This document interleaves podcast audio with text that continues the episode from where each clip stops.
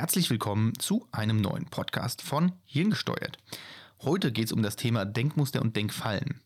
Was die im Alltag für eine Rolle spielen und wie du sie erkennen und ändern kannst, wenn du das willst. Das erfährst du in dieser Folge, also bleib bis zum Schluss dran, hab viel Spaß beim Zuhören und lass natürlich gerne jetzt schon ein Like da und ein Abo, wenn du es noch nicht getan hast. Hilft natürlich mir, keine Frage, und aber auch an den Menschen, die den Podcast vielleicht noch nicht kennen. Und by the way, es ist kostenlos. Also legen wir los. Unsere Denkmuster und Denkfallen, die prägen unseren Alltag und zwar völlig unbewusst. Wir merken das erstmal gar nicht. Die sind nämlich über Jahre hinweg so in uns verankert worden, dass sie automatisiert ablaufen. Völlig automatisiert. Ähm, sie beeinflussen allerdings unsere Entscheidungen und natürlich auch unser Verhalten. Obendrein beeinflussen sie auch noch unsere Wahrnehmung, also unsere kleine heile Welt, unser Weltbild. Ja, jeder Mensch lebt in so einer ja, kleinen heilen Welt, ja, jeder hat so seine eigene Weltwahrnehmung. Das lernt man in der Schule nicht, deswegen muss man das mal kurz wissen, ähm, weil das immer so ein bisschen komisch ist als Erwachsener dann über ja, äh, Denken und über, über äh, quasi unsere Denkmuster zu reden oder auch unsere Glaubenssätze. Ja?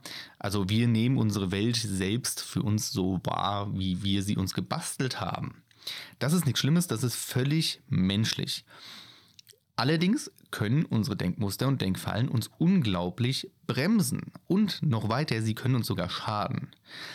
Das ist das Schlechte daran. Das Gute daran ist, wir sind Menschen, wir können unser Denken steuern. Ja, also wir können ja in unserem Kopf unsere Gedanken wirklich aktiv beeinflussen und lenken. Das merkt man auch schon daran, dass wir uns zum Beispiel in Gedanken einen Satz bilden können und uns den vorsagen können, ohne ihn auszusprechen. Und das ist schon eine Meisterleistung vom Gehirn. Das muss man mal wirklich anmerken an der Seite, an der Stelle. Aber jetzt ist es so, dass wir unser Denken noch viel einfacher ähm, beeinflussen können, ohne dass wir wirklich aktiv jetzt erstmal einen Gedanken verändern. Nämlich dadurch, dass wir unsere Denkmuster und Denkfallen identifizieren und sie uns bewusst machen.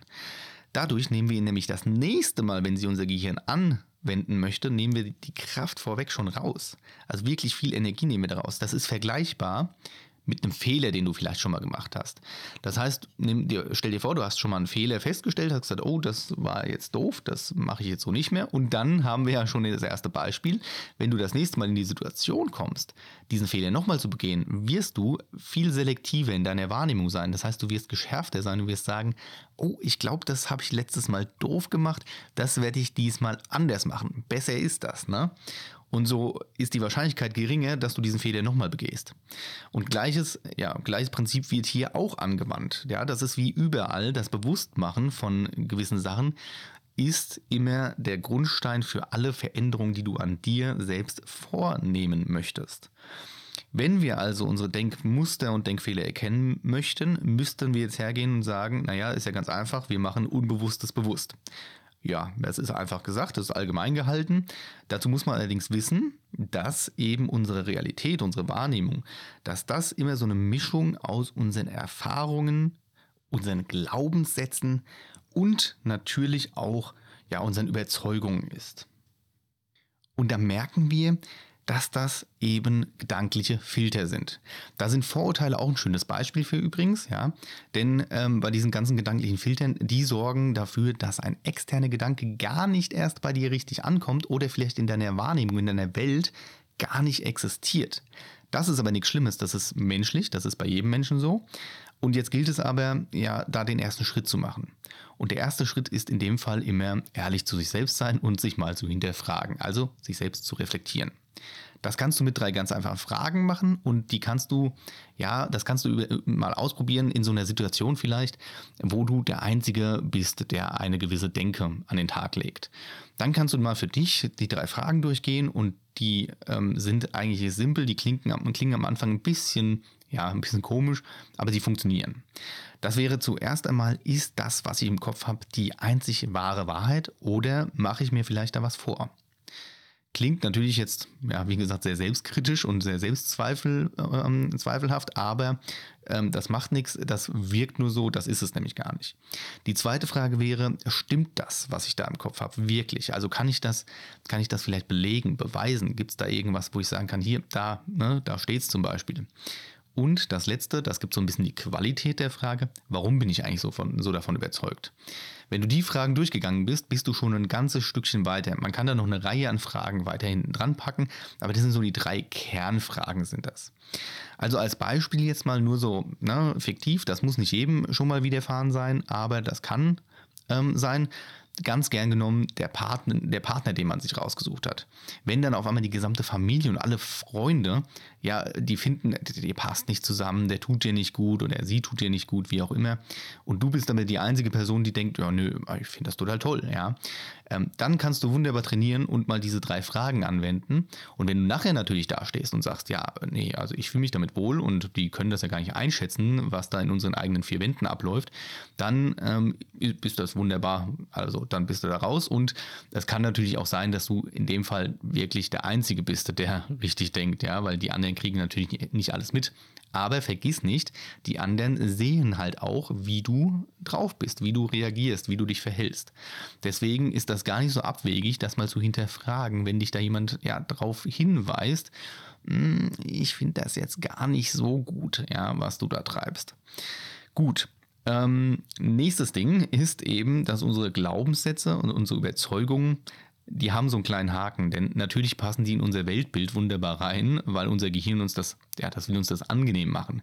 Das, äh, unser Gehirn möchte unsere Welt so ein bisschen basteln, wie sie uns gefällt. Und deswegen sind unsere Gedanken, unsere Denkmuster, Glaubenssätze und Überzeugungen immer erstmal für uns eine Wahrheit.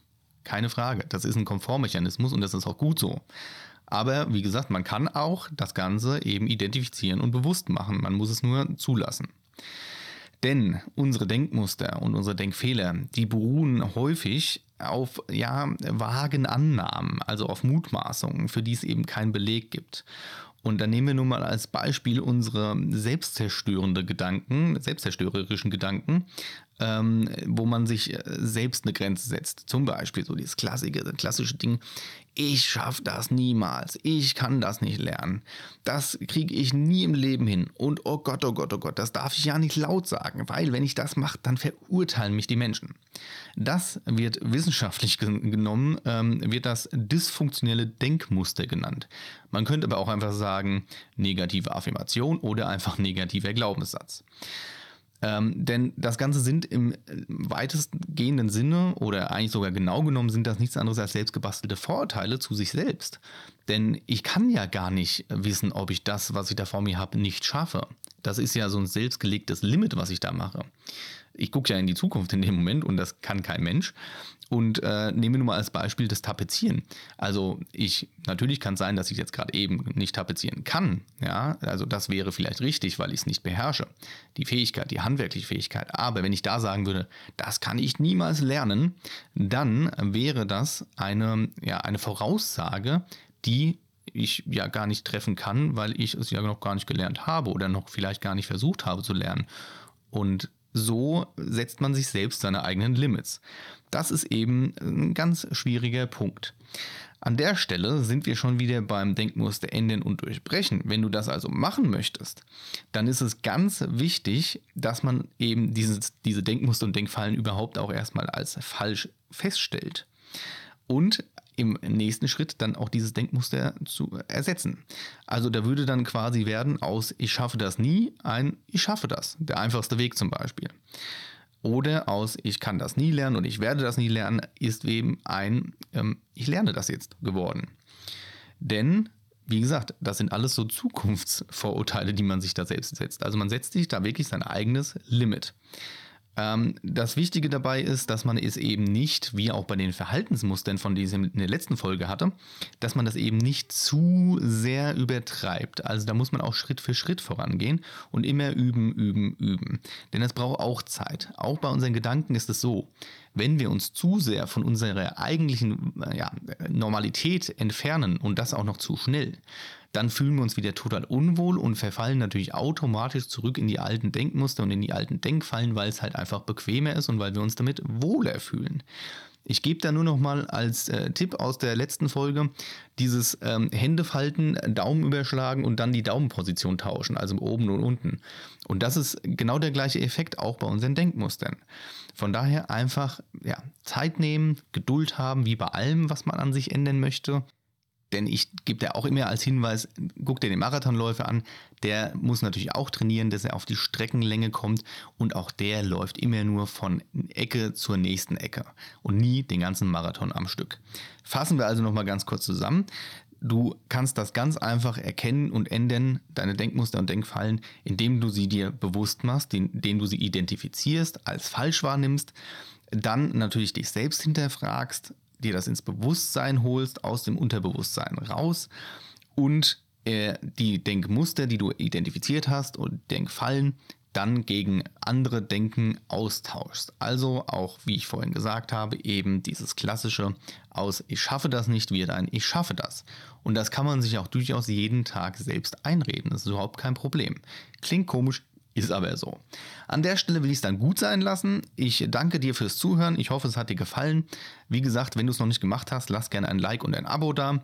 Und ich freue mich aufs nächste Mal. Da werden wir bestimmt auch über die häufigsten Denkmuster und Denkfallen reden. Wird ganz spannend.